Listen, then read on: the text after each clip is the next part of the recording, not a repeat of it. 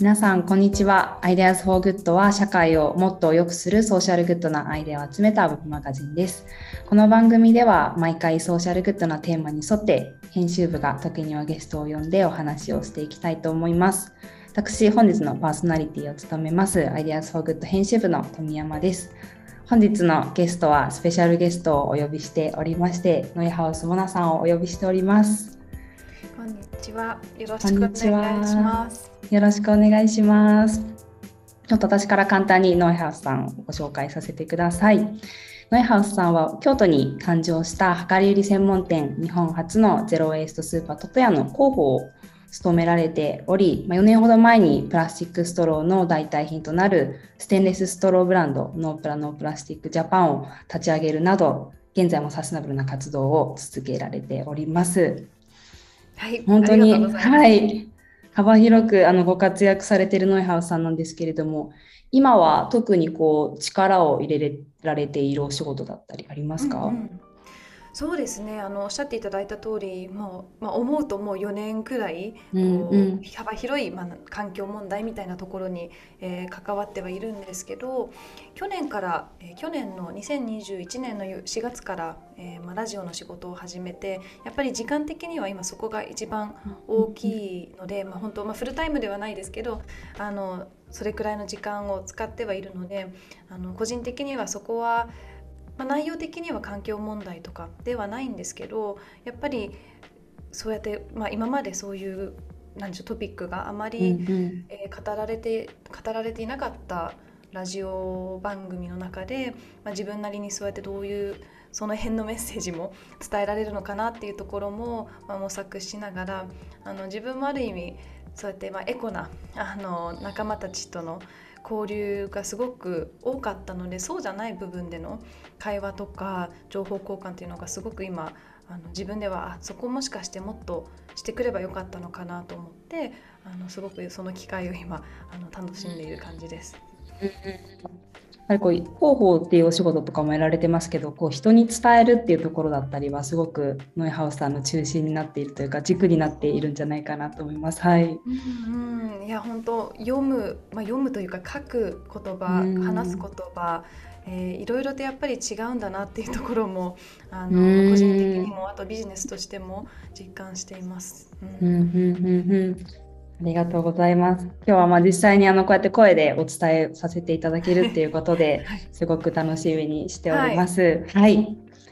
今日はですね、あの量り売り専門店のトトヤさんをまあ中心にですね、ゼロウェイストな生活のヒントっていうところをあのお伺いしていきたいと思います。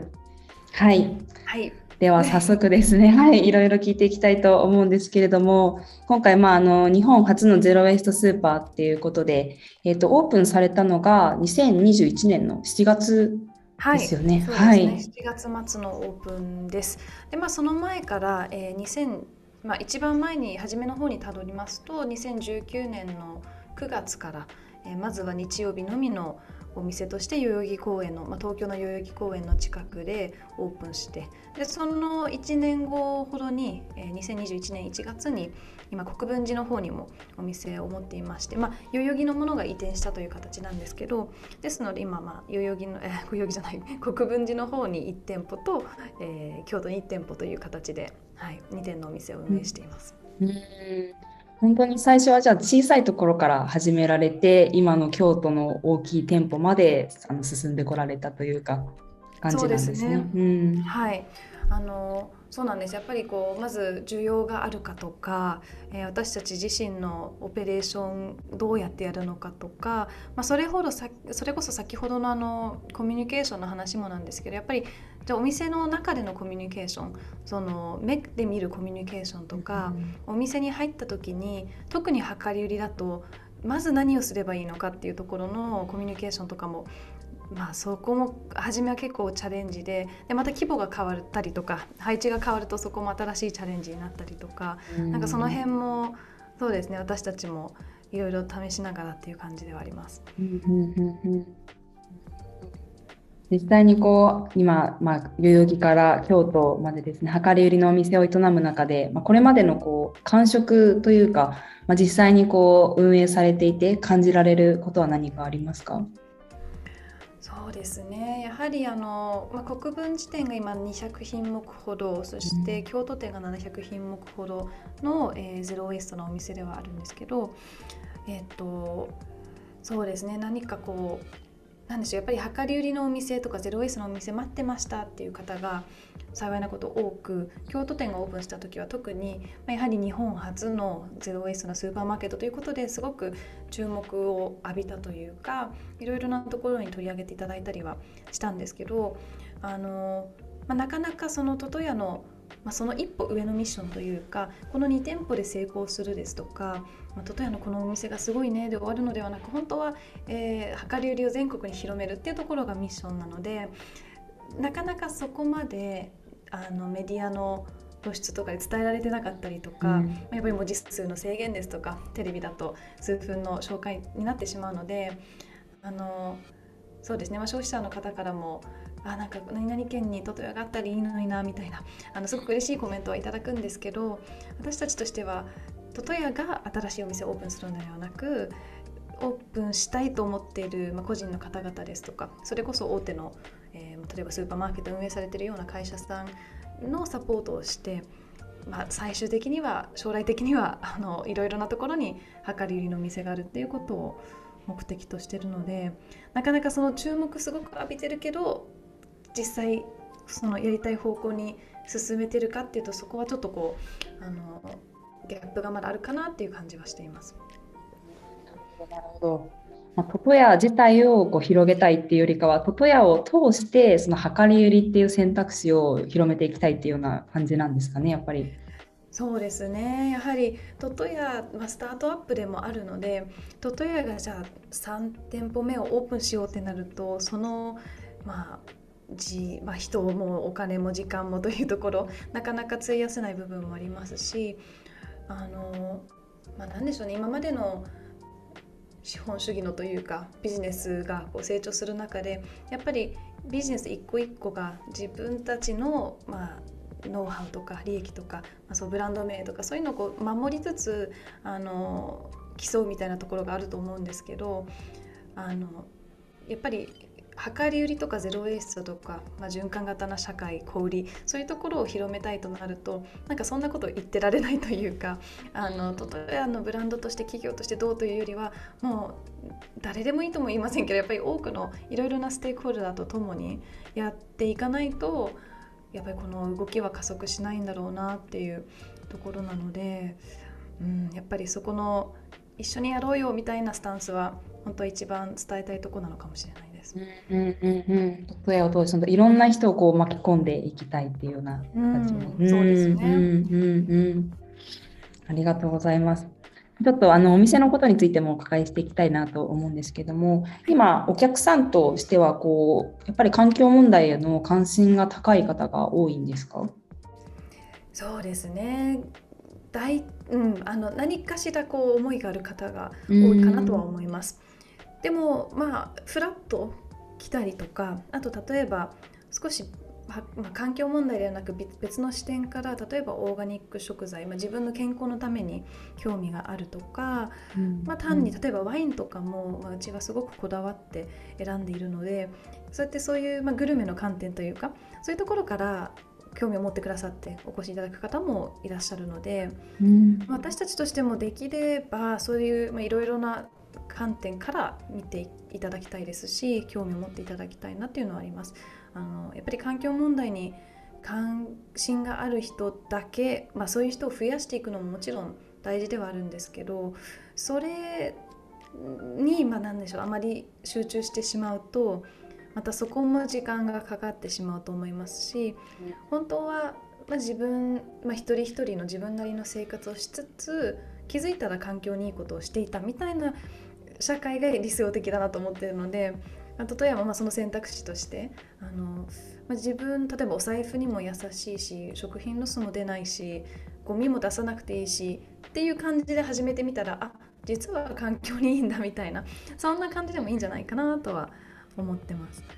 なんか私実は今フランスに住んでましてフランスでもこうスーパーで野菜のプラ包装が禁止になってたりとかあとまあ量りの店やっぱり街中にすごくあるので最初あの最近結構よく使うんですけれどもなんか今野原さんがおっしゃってたところすごい感じていてパリだとあのなんだろう消費者のアンケートとかも見ててもそうなんですけど、まあ、エコだから量り売りの店を使うっていうよりかはなんかこう便利だしなんかこう自分の必要な分だけ買えるのでお財布に優しいとかなんかそういうところがこう実際にあのこの場所で量り売りが浸透している理由になっているのかなというふうに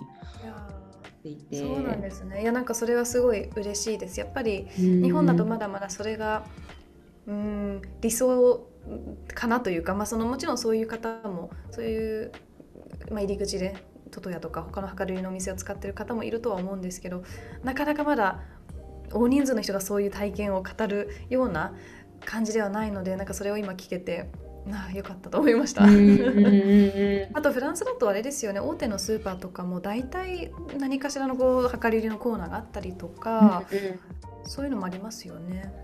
そうですね今フランスだとある程度の大きさのスーパーで販売面積の20%以上を包装容器なしの商品にしなければいけないというような法規制があったりします。日本でそれが通せたら そうですね。選択肢を広げるってところがやっぱりすごく大事かなと思うので市民の方たちがどこに行ってもこう測れるに出会うみたいな動線というか仕組みが作れたらすごくいいですよね。やっぱりノーハースの最初におっしゃってたような。いや本当になんかあまり特別な専門店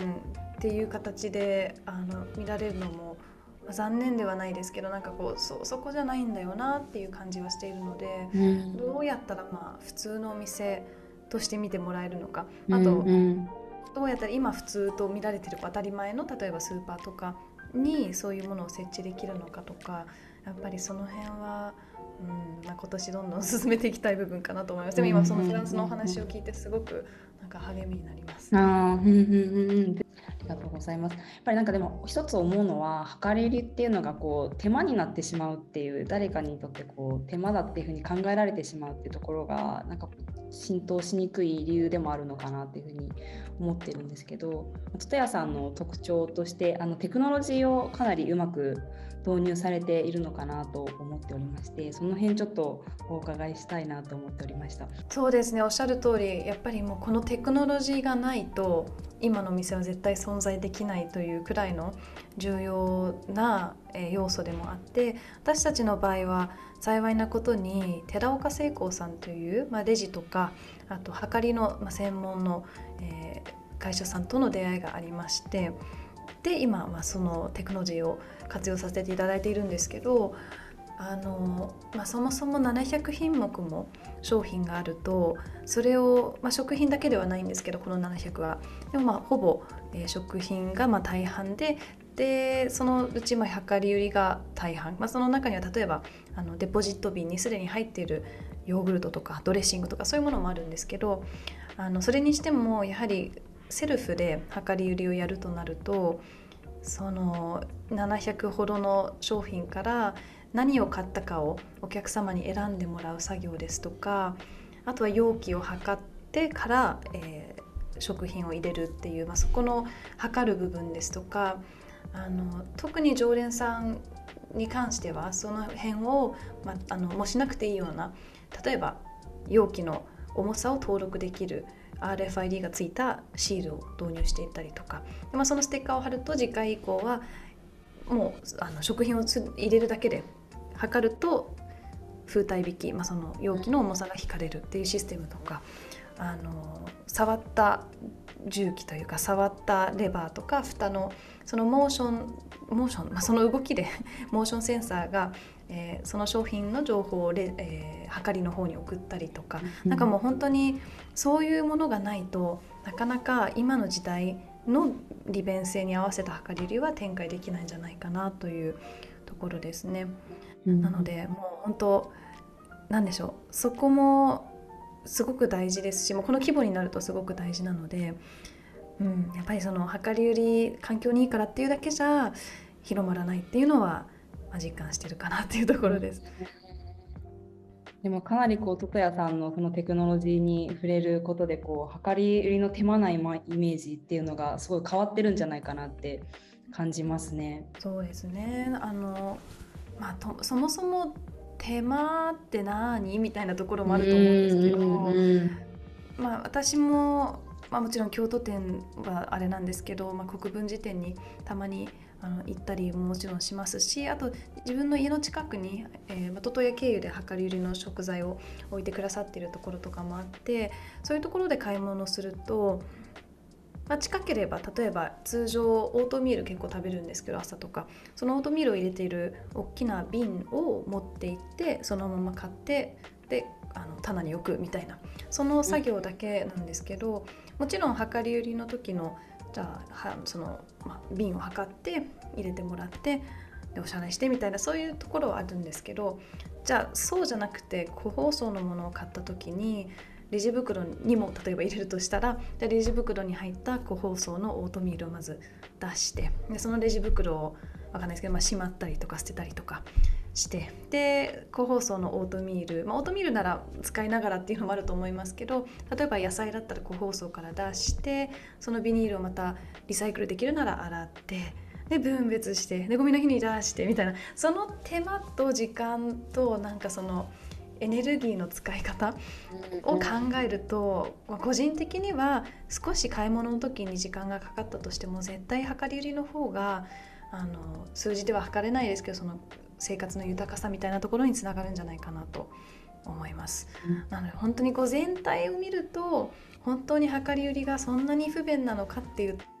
と個人的にはノーかなと 思ってます。確かに確かになんか本当労力をどうせ使うんだったらゴミ捨てに使うよりもこう量り売りで自分でこう好きなものを選ぶっていう豊かさとかその辺ってすごくうんなんか自分の生活を良くしてくれますよね。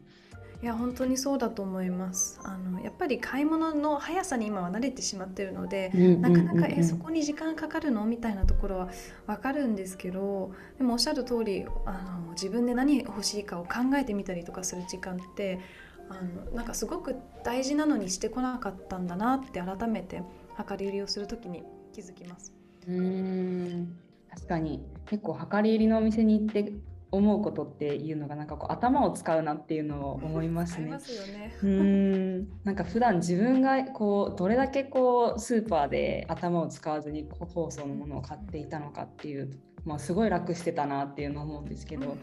実際に量り売りで買おうとするとあれ私ってどのぐらい必要なんだろうっていうとかを一個一個こう考えますよね。いや本当にそうだと思います野菜とか特にまとまっている人参3本どうせ入ってるものしかないみたいなスーパーの買い物とじゃあ今日カレー作るから人数何人で人参の割合ってどれくらいだっけとかこう本当は考えて当たり前なのに今まで考えずに、まあ、3本買って足りないとか多すぎたとかなんかそういうこともそういう不便というかこうなんでしょうね理にかなってない部分もあるのになんかそこにも気づけなかった自分がいたりとか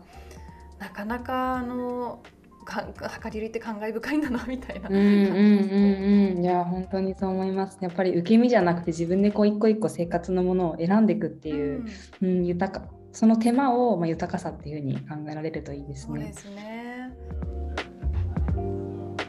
量り入りの選択肢をもっと増やすことが大事っていう話もちょっと冒頭とかでされてたと思うんですけどもやっぱりこう仕組みとして、まあ、家の近くに量り売りのお店があるっていう状態を、まあ、作っていくのがすごくあの、まあ、一番の近道かなとは思っていまして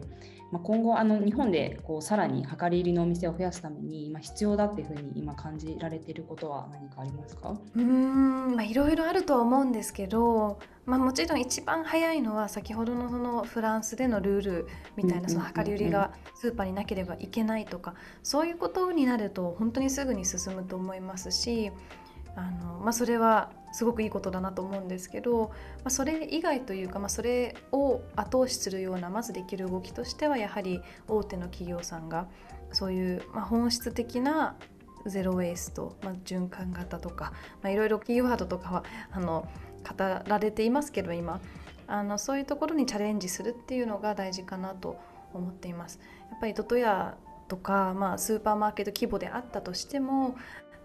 まあ、1店舗あなんかやそういう系の人がそういう系のことをやっているっていう形であの乱れてしまうんじゃないかなと思うのでやっぱりできるだけ当たり前になるためにはあの馴染みがある大手のスーパーマーケットですとかうんそれかまあそうですねそういう通常はやっていなかったような例えばあのデパートのえーと、デパ地下とは言われるそのフードエリアとかそういうところで本当に本当にロスを削減する対策をするとかなんかそういうところのあの本当に真剣なあの取り組みが必要なんじゃないかなって思います。そもそも本当に、まあ、食品ロスとかあとパッケージを減らしたいと思えばもっともっとすぐにでも減らせると思うんですけど、まあ、政府も言わないし消費者もまあなんとなく便利だから声をそこまでも上げていないから、まあ、じゃあビジネスも利益を追求するならということでどんどん使い捨てのままであるというか。なのにやっぱり世界的にはあとまあ日本でも、まあ、日本だと特になのかな SDGs っていう言葉がすごくいろんなところに出ているんですけどなかなか,、うん、かもっと変われるんじゃないかなという感じですね。私、まあ、個人的に見ると。うん。こう今 SDGs って言葉の使われ方とかもそうですけどなんかもっとそうですよね。なんか根本的にこうどう変われるかみたいなところは考えていかなきゃいけないなっていうのは多分各企業さん、まあ、私たち個人もそうですけど。ええ、そうですね。SDGs ってねなんかあの海外だとあまり認知されていないけれども政策はもっと進んでいたりとかなんというか日本だとちょっとラベル的に、まあ、なんとかかんとか SDGs で使われますけど、うん、それの割には進んでない部分が多いかなっていう。なんかそうですね。ちょっと、まあ、矛盾してるでもないですけどそういうところもあると思うので、まあ、トトヤもよくあの SDGs トトヤの SDGs について教えてくださいとかそういう質問もいただくんですけどそもそも SDGs だからやってるわけでもないですし SDGs って環境だけではなく本当にいろいろなまあジェンダーとか、まあ、教育とか いろいろな問題を含むのでなかなか そうやってまとめちゃっていいのかなっていう 感じもちょっと、うん、違和感がありますね。うん、確かに SDGs がこうどうしても目的になってしまうとモヤモヤがやっぱり、うん、増えていってしまうかもしれないですね。うんうんうん、はい、ありがとうございます。ちょっとその仕組み作りっていうところのお話につながるかもしれないんですけれどもそのと屋さんが今こう量り売りのお店を増やすためにオンライン講座をやられているんですよね。はい、ちょっとどんな講座なのか教えていただけますか。はい、ありがとうございます。あの講座は今からもう1年半ほど前に始めまして、元のそのきっかけとしては、例えば今でもまだすごくま小さいチームなので。えっと、量り売りを広めたいと言いつつも個別の、まあ、相談とかそういうアドバイスっていうところではなかなか時間が取れなかったっていうのがまずこうあってのきっかけであのオンラインオンライン講座を作ったんですけどオンライン講座の内容としてはタイトルが「ゼロから始めるゼロ・ウェイストショップ開業講座」なので、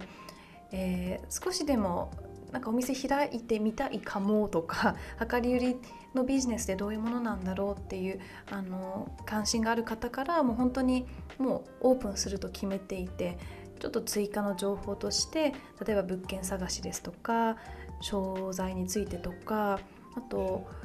そうですねまあ、そもそもなぜ量り売りのがいいのかとかそういういろいろなところに触れていたりとか。まあ、トトヤではオーガニックの食材のみ、まあ、オーガニックっていうともちろん有機も含みますけどあとまあ自然栽培とかそういうもののメリットは何なのかとかいろいろ入っている講座なんですけど、まあ、ご自身のペースでいつでも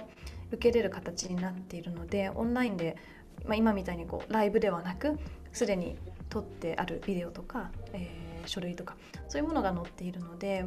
今そうですね250名くらいかなが受けてくださってます。はい、もう本当のびっくりです。特にコロナ禍、まあ、コロナ禍って今もそうなんですけど特に初めなんか不安が多い時期に始めた講座だったので皆さんこんな時に新しいこと始めるかなっていう感じではあったんですけど、まあ、逆にそういう自分のライフスタイルを見つめ直す機会とかがあって、まあ、あと仕事とかも見つめ直す機会があってそういうことにまあ、関心があって動き出したいっていう方が多かったっていうのがすごくあの興味深かったですね。いやすごいですね。その受講者数は。うん、そうなんですよ。本当びっくり嬉しいです、今そこから本当にお店オープンされた方もいますのであの別にそこが、まあ、マストではないですしあの本当にやっぱりお店量り売りのお店だけ見るとやっぱり何かしらキラキラしている部分があると思うんですけど、まあ、個人的に例えばカフェオープンしたいなと思った時もあったりとか。でも本当にカフェとか、まあ、飲食店で働くってなると、まあ、裏は結構やっぱ立ち仕事で時間も長かったりとかあのお客さんとして行くのとは違うのでなんかそういう部分も一度考えていただきたいっていう意味での、うん本当に入門のあの講座になってます。うんうんうんうんうんまあ、そういうなんか実際のこうリアルというか課題というか難しさみたいなところも知れるっていうのはすごく魅力的かもしれないですね。うん、ありがとうございます。本当にト屋さんがこう代々木で小さなところから始まったっていうように、まあ、本当にできるところから始めることができるっていうのがうんなんかすごく話を聞いていて発見でもありましたね本当に一角だけでも量り売りができるっていう。うんうん、いや本当にそうなんですよ。なんかあまりねあの何百品目とか考えなくても今すでにカフェとかレストランをお持ちの方が例えば通常使っている食材をお客様にも分けるという形で量り売りにするとかいろいろなスタイルがあるので、うん、そこもそうですね、まあ、場所って例えば私たちの場合は、まあ、ある意味典型的なではないですけど あのこうずらーっと商品が並んでいるようなスーパーマーケットになっていますけど例えば古民家で量り売りをやっている方ですとか曲がりをしてあのたまにやっているとかあとポップアップとか本当にいろいろな形があるのでうん、なんか量り売りもいろいろあるんだよっていうこともあのもっと伝えたいなとは思っています。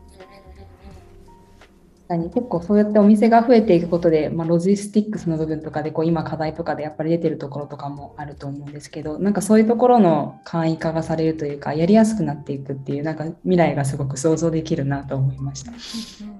はいありがとうございます。あのまあ、私たちも、ま国分寺と京都のナレッジしかある意味ないんですけどあの本当にもっと量り売りをいろんな場所とかいろんな形でする方が増えることでもっともっと次の方のあの道が楽になるのかなとは思っているのでそこのノウハウシェアは本当にこうコミュニティとしてネットワークとしてあの皆さんと行っていきたいなとは思います。なんか私あの以前あの寺岡製鋼の代表の寺岡さんにあの取材をさせていただいたことがあるんですけど、はい、その時に寺岡さんがこう量り売りの普及はテクノロジーだけではできないっていうふうにおっしゃっててで本当にあのもしあの僕たちがトトヤさんと出会わなければあの最先端の技術を日本に導入することはなかったっていうぐらい本当にこうトトヤの方々ってすごく思いが思いを持った方が強いのかなっていうふうに思うんですけどなんか本当にその思いがその受講者の方にもですしお客さんにもだと思うんですけどすごくこうなんか浸透しているというかそのトヤさんをきっかけにこう広がってるっていうのをなんかすごく感じてでもその受講者の方の人数とかもですけどなんか本当にそんなパワーみんな受け取ってるんだっていう なんかすごく希望を感じました。はい。あいや嬉しいです。でも本当にそうですね。寺岡さんとの出会い、も本当会長自ら代々木のお店に来てくださって、で、あの私たちのすごくマニュアルなあの会計の時間を実は測っていらっしゃって、その後ご連絡いただきまして、あの熱意はすごいけど。この時間はかかりすぎてるみたいなお話からの今なので本当にわからないですね。何があるか。でもそういう今までだとあまり考えられないパートナーシップ、まあ、本当スタートアップかけるもう100年近くのあの、まあ、そうですね老舗の企業というちょっとこう想像がつかないようなパートナーシップ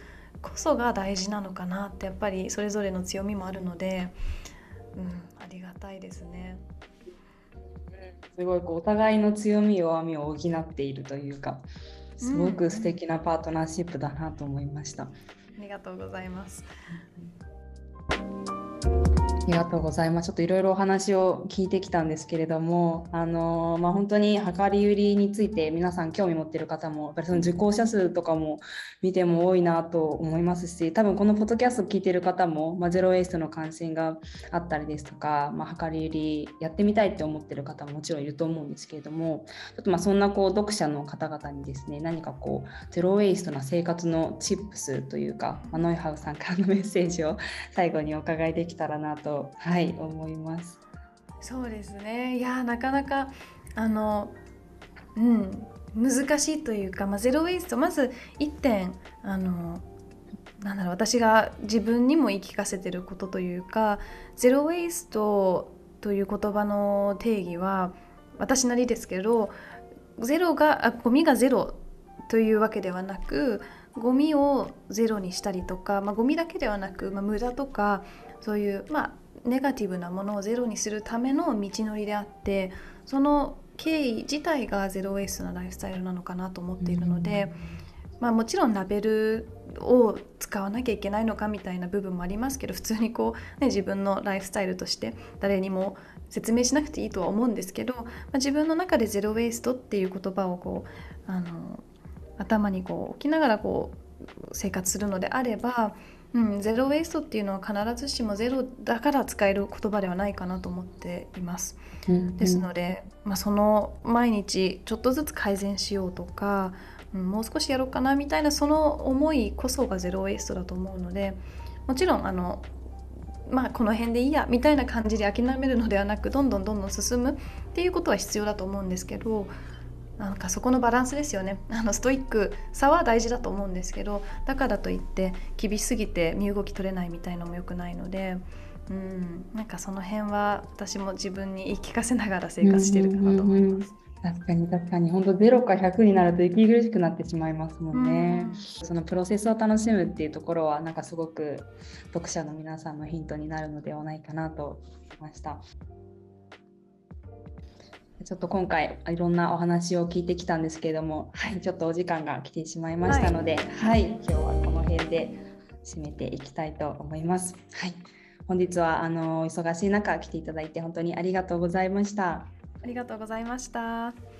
今回のポッドキャストはゲストのノイハウス皆さんパーソナリティは富山えりかでお送りしました。それでは皆さん今日も素敵な一日をお過ごしください。